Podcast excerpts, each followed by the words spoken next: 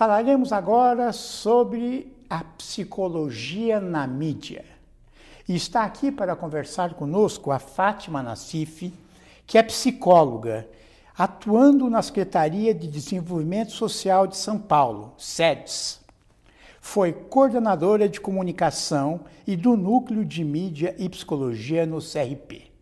Agradecemos a sua presença. Eu que agradeço o convite. Bom dia a todos. Então, o que faz um psicólogo na mídia? Ou uma psicóloga na mídia? O que faz, eu vou falar um pouco, Silvio, o que faz e o que poderia fazer. Hum. Eu acho que é um espaço ainda a ser conquistado, um espaço a ser ocupado pela psicologia, pelo bem da profissão e pelo bem da própria mídia. Né? O psicólogo na mídia hoje, ele atua muito, mas ainda paralelamente, em grande parte paralelamente a outra atividade, a outro campo profissional dentro da psicologia. Quer dizer, ele é clínico, trabalha Isso. no hospital, na escola e Isso. também na mídia. E também na mídia, né? Não necessariamente profissionalmente, mas ele utiliza a mídia. Hoje a mídia está muito mais acessível, né? Com a internet, com as redes sociais, com a possibilidade de ter blogs, de ter sites. Então, a gente vê muitos psicólogos, muitas psicólogas que têm sites autorais, blogs autorais, que discutem a psicologia ou que discutem outros temas, alguns muito bons, alguns passíveis de sofrerem processos éticos no conselho, mas é, nesse aspecto paralelo ao campo profissional principal, é, é, o psicólogo está ocupando bastante a mídia. Mas profissionalmente ainda tem muito a avançar e tem um espaço é, possível de, de ser ocupado. Né? Por exemplo, vou dar exemplos. Por exemplo, na dramaturgia, para compor personagens coerentes, que não sejam é, chapados, que não sejam que sejam mais humanizados, que tenham aspectos mais verossímeis, o psicólogo poderia ter um papel bastante importante. Para desmistificar a doença mental na dramaturgia, que eles adoram colocar, né? Uhum. Eles adoram colocar a doença mental e que é, e é sempre vilã, sempre responsável por coisas horríveis. Né? Então, o psicólogo teria um papel bastante importante, ou como consultor, ou como uma pessoa permanente na composição dos personagens, ou como avaliador. Né? Então, teria um papel bastante importante. É... Existe um. Então, pois não. Então, deixa eu aproveitar, a gente tá. vamos segurar o outro campo. Eu estava lembrando agora do filme Coringa, que está fazendo né? um estrondoso sucesso no, no uhum. atual momento. É, eu, eu, vi é, nas, é, nos leiteiros finais que tem uma assessoria é, psicológica, psiquiátrica. Seria isso uhum. que você está uhum. falando? Para compor o personagem, para que ele seja um doente mental mais verossímil. Verossímil. Mais verossímil. É, né? Mais possível de ser encontrado na rua né? Mas está ligado à violência. Mais fácil de né? acreditar, né? ligado à violência. É, nesse caso está ligado à violência. Não é uma desmistificação, mas é um personagem. Eu não, não assisti o filme, eu confesso. Eu, eu, li a respeito dos comentários, o que vem se falando a respeito disso. Né? No mínimo gerou uma discussão de verossimilhança, né? de, é, de possibilidade do real em cima do Coringa é produto do meio, não é produto do meio, ele seria assim outro meio. Né? Se, eu vejo na mídia hoje uma discussão se, há, se é doença mental, se não é doença mental, quer dizer, tem uma, gerou uma discussão. Gerou uma discussão importante. importante. E nessa discussão é outra possibilidade de entrada dos psicólogos para fazer essa discussão. Com mais, mais estofo, sustento, né? Com mais sustentação para fazer essa discussão. Isso também é uma entrada na mídia. Né? O psicólogo é constantemente chamado como entrevistador, como, como entrevistado, entrevistado. desculpa, para dar opiniões a respeito de fatos do real, né? Isso a gente vê com bastante frequência e também com qualidades diferentes de opinião. Claro. É, mas essa também é uma possibilidade de entrada e de visibilidade da profissão. Bastante importante. Eu acho que é uma visibilidade que nós não podemos dispensar. Claro. Né? E você ia falar no outro campo? Eu ia falar no outro campo que já existe há algum tempo, que é da publicidade. Hum. Né? O psicólogo na publicidade. Ao lado do publicitário, ou com uma especialização em publicidade, ou como consultor né? nas pesquisas de mercado, na formatação do produto, para que possa é, ter, que se saiba para que público vai chegar, onde ele vai chegar aquele produto, para quem deve ser direcionada, o produto que eu digo é a publicidade, né? Para quem deve chegar, onde, onde deve ser focada. Então, o psicólogo é bastante utilizado nisso. Mas eu vejo uma outra possibilidade dentro da publicidade, que é de campanhas sociais, hum. ambientais né? Existe todo um campo é, a ser explorado, a ser ocupado, a ser que cabe a contribuição do psicólogo também e para questões fundamentais para a sociedade. Publicidade também é utilizada para isso, né? Eu acho que o psicólogo pode dar a sua contribuição. Mas ele já está ou não na publicidade? Ele já está, mas é, na minha avaliação tem um campo ainda de ampliação de espaço. É, eu lembro que, de uma pesquisa que eu participei como sujeito. E muito tempo atrás eu tinha filhos pequenos, fui chamado por isso e participei de um grupo focal é, onde se discutia é, a possibilidade de o lançamento de brinquedos, de bonecas e bonecos é, sexuados, né?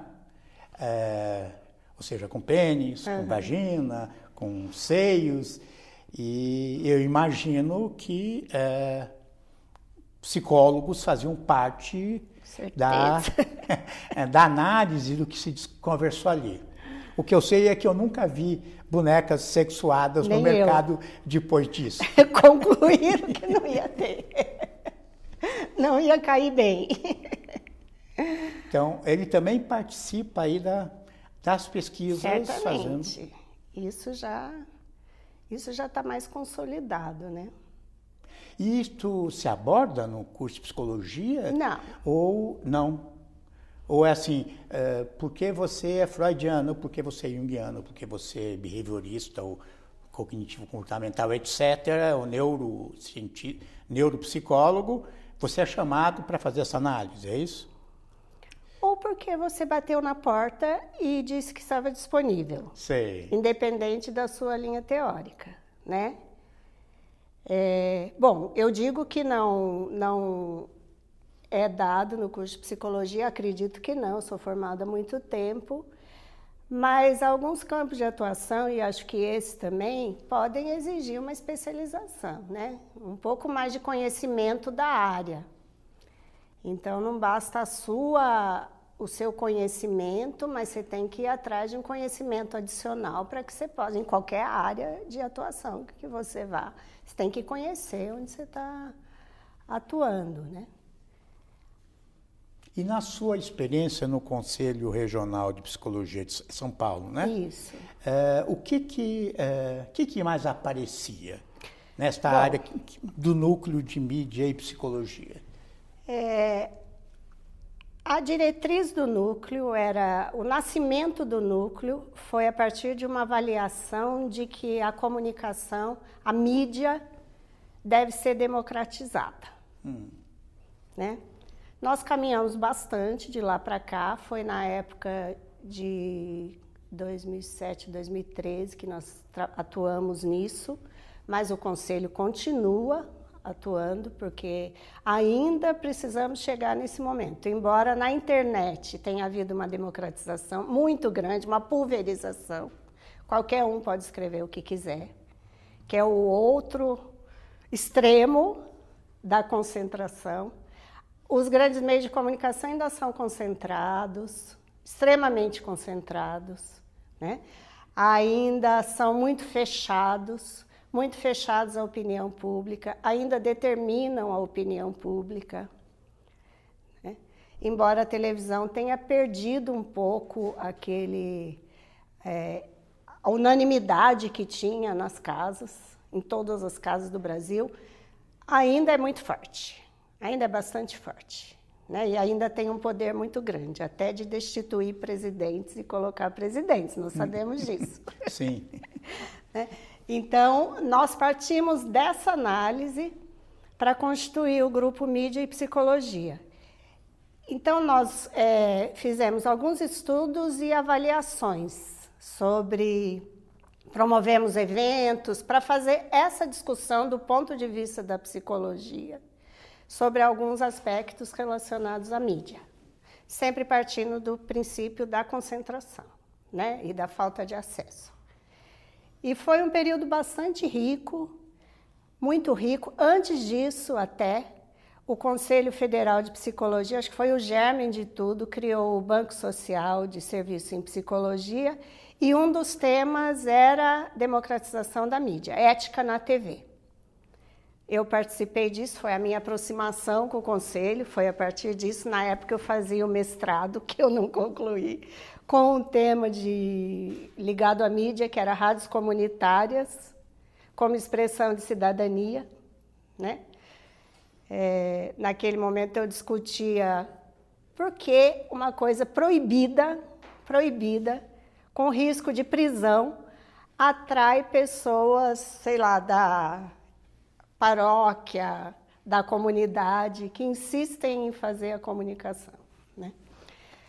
E, é, então, nós, no, na época do MIDI Psicologia, nós promovemos uma série de eventos chamados Midiálogos, e aí nós começamos a receber, daqui a pouco eu conto do.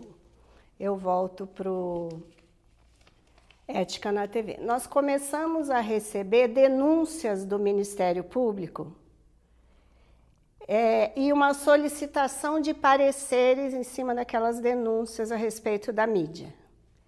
De coisas que aconteciam na mídia. É coisas que aconteciam na mídia. Programas. O Ministério Público recebia uma denúncia de, de um cidadão, ou ele mesmo verificava alguma situação que ele considerava uma violação de direitos da infância ou da mulher, isso na programação ou na publicidade, e eles nos pediam pareceres do ponto de vista da psicologia a respeito daqueles programas ou daquela publicidade. Então, nós atuamos bastante, produzimos muitos pareceres né? Eu, a colega Sueli Schiavo, outras colegas, produzimos pareceres para o Ministério Público Estadual ou Federal e isso gerava depois uma consequência para a emissora de televisão ou para a produção. Temos um caso recente, que é o caso é, de um concurso de Miss Infantil no programa do Silvio Santos. Né? É, recente, bastante. Super recente. É, o que, o que a psicologia faria nesse caso, ou fez nesse caso? A psicologia faria nesse caso exatamente um parecer. Um parecer é, verificando, atestando, né, na verdade, sobre a violação de direitos daquelas crianças, sobre a inadequação da, da atitude do apresentador foi o Silvio Santos, todo mundo sabe, né? Foi agora, em setembro. Inclusive, ele está sofrendo... Setembro de 2019, que agora, esse programa vai ser assistido até... Setembro de 2019, há dois meses atrás. Um mês atrás. Um mês atrás. Né? E ainda está... A, a repercussão ainda está acontecendo na mídia. É, Para quem não assistiu, o Silvio Santos fez um concurso de Miss com crianças de 7 a 9 anos vestidas de maiô, com todas as roupas de Misses, uma, uma simulação do programa de Miss, que o de adulto já é um horror, mas os adultos podem decidir o que querem fazer. Né? E as meninas, num certo momento, colocam maiô E quando ele apresenta, ele pede para os jurados considerarem as pernas, o colo, a harmonia do corpo, o rosto. Quer dizer, ele estava expondo, coisificando, coisificando aquelas crianças, é, sexualizando, trazendo um modelo de beleza adulto para aquelas crianças. Já questionável. Já questiona, já extremamente questionado. Nós temos é, livros de colega psicóloga da Raquel Moreno questionando o modelo de beleza da mulher, né? É, então é uma coisa totalmente inadequada para aquela faixa etária e para a mulher e para aquela futura mulher que vem dessa criança. Né?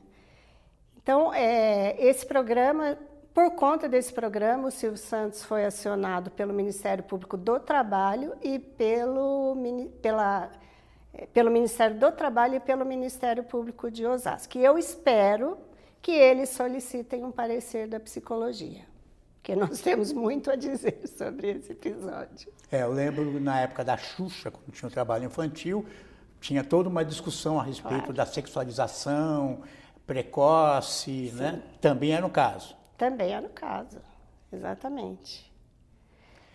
É, eu é, tenho observado como orientador profissional é, que a psicologia é, tem é, atraído muito interesse dos jovens. Né? Então, a gente observa pelo número de vagas, que hoje é muito grande, faculdades é, principalmente privadas, públicas também, mas principalmente privadas, que abrem, é, e talvez fruto da exposição do psicólogo na mídia, ou talvez a partir da, da, da intervenção em outros frontes, além dos tradicionais, ou seja, da clínica, é, então também é responsável né, pelo aumento do número de profissionais é, buscando esta formação, não é? Uhum. Quer dizer, uma, um lado importante um da lado mídia. importante, sem dúvida. Embora tenha alguns equívocos ainda na apresentação da profissão. Né? Nós tivemos recentemente numa novela o coach, hum. o coach é, sendo apresentado como terapeuta, é, o psicólogo clínico, o que não é. Né? Então, certamente essa apresentação, essa visibilidade da psicologia ajuda a atrair. Por outro lado, eu acho que também, acredito que também é, a visibilidade maior de questões como depressão, a desmistificação da depressão, por exemplo, né, que é o, é, o sofrimento mental que mais se coloca, inclusive na mídia, né? E o psicólogo como tendo a possibilidade de atuar nessa área, de dar um apoio, acredito que também atraia bastante é, existe um fato jovens. interessante que eu estava pensando a partir do que você está falando, que a mídia tem uma, um acordo entre si que ela não uh, noticia suicídios, uhum. né?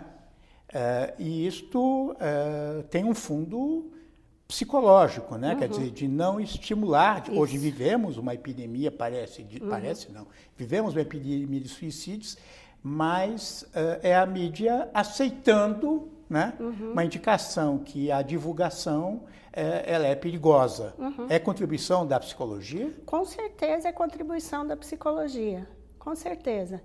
E não só do suicídio, mas outro tipo de situação. Não sei se você se lembra, algum tempo atrás, que a televisão acompanhou passo a passo a situação de uma menina, uma moça muito jovem que estava sendo ameaçada de morte pelo namorado dentro de casa hum. e conseguiram introduzir uma câmera que acompanhou o dia inteiro, o dia inteiro o que estava acontecendo, as ameaças que ele, que o jovem fazia. Eram dois jovenzinhos as ameaças que o jovem fazia e a câmera acompanhando de uma forma totalmente sensacionalista e todo mundo esperando o desfecho que veio, que veio, né? Porque aquele jovem se sentiu muito importante aparecendo na televisão. Talvez se a televisão não tivesse entrado e não tivesse feito isso, o jovem não teria matado realmente a moça como aconteceu. E ele acabou sendo morto, né? Depois Também, pela polícia. Pela polícia, Isso, né? Isso. Então É. foi uma tragédia dupla, mas eu acho que depois disso, pelo menos algumas TVs deixaram de fazer esse tipo de coisa, da mesma forma que o suicídio, né?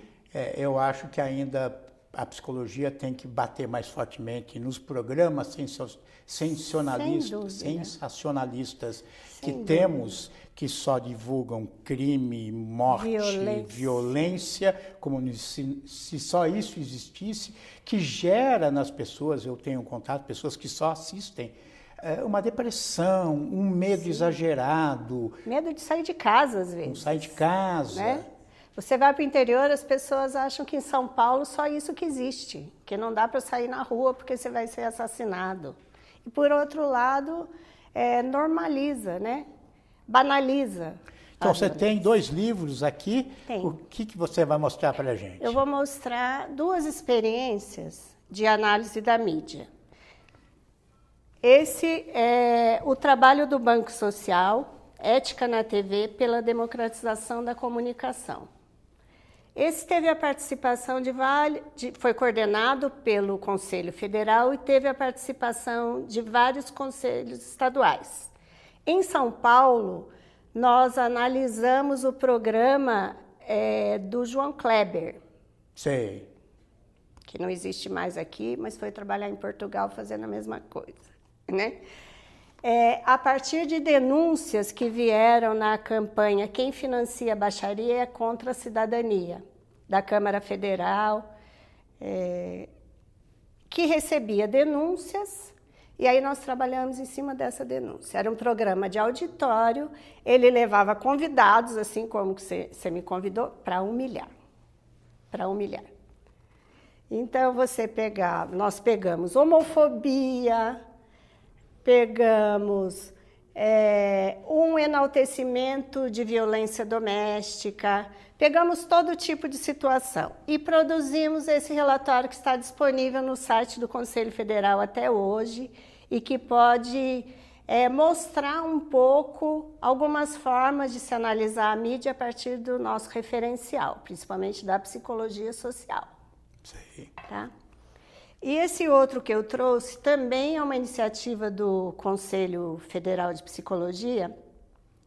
São os textos do Encontro Nacional, Seminário Nacional de Mídia e Psicologia, que ocorreu em 2007 no Rio de Janeiro. Tá? Então, esse texto, é, esse livro também pode ser acessado pelo, pelo site do Conselho Federal e ele é precioso porque ele traz artigos, ele aborda muitos aspectos da mídia que ainda são muito atuais, né? E tem os artigos aqui de muitas pessoas interessantes e vale a pena olhar. Então, ele mostra um pouco, a partir do referencial da psicologia, como a gente pode olhar mais criticamente a mídia que ainda existe. Né? Quer dizer, o que você está falando para a gente é assim: existe um enorme campo de trabalho possível, né? mas o mercado ainda não está sensibilizado para contratar profissionais. Não está. Nós temos que lutar para a abertura desse campo. Como eu falei no início, para o bem da psicologia, para a inserção profissional de muitos psicólogos e também para o bem da mídia e da sociedade. Então, existe um fórum pela democratização da comunicação que a gente sabe que a psicologia participa. Isso. Qual é o papel da psicologia neste fórum? O papel da psicologia, o grande objetivo do fórum já está no nome, é a democratização da comunicação. O papel da psicologia é exatamente trazer esses referenciais para dentro do fórum. Né? Que se a psicologia não estiver, ele vai ficar apenas com os profissionais da comunicação, é, que, claro, que tem uma grande contribuição, essencial, mas que é ampliada pelo olhar da psicologia. Então, esses aspectos qualitativos da mídia, quem traz é a psicologia. Então, tem um papel fundamental. Há muitos anos, a psicologia tem um assento no fórum no fórum e continua porque a batalha ainda está aí, presente, né? Ainda temos muito o que fazer para democratizar realmente a mídia, que é além das redes sociais. Nós temos que entender que a democratização da mídia vai além das redes sociais. Que seria aquela ideia de que é, um órgão de comunicação não pode ter vários, é, que, que a gente vai usar, vários, é, vários instrumentos, como a rádio, como a TV, como o jornal. Isso. Isso é um, é um da, Isso das é questões uma que deve ser... concentração. Isso é uma concentração. Como que seria a democratização? Além de desconcentrar, então você teria, a gente tem rádios e TVs comunitárias que são pouquíssimo usadas. Elas precisariam de uma injeção. Como, por exemplo, o canal universitário, Sim. que fica no canal, é obrigatório, está nas TVs a cabo, mas fica no canal, nos canais baixos, canal Isso. 11.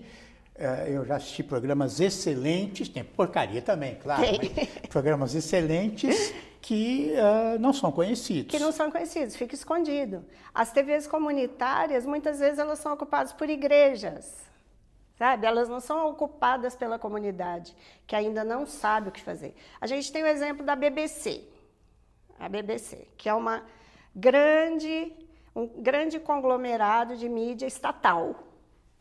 Mas, além de estatal, ele é ele perte... existe a consciência de que ele pertence à sociedade e ele tem mecanismos para que a sociedade possa participar. Então, quando a gente fala de democratização, também é isso. Por que, que uma TV, que é uma concessão pública, não pode ter um conselho com representações de várias categorias, representação social que possa interferir na, na programação?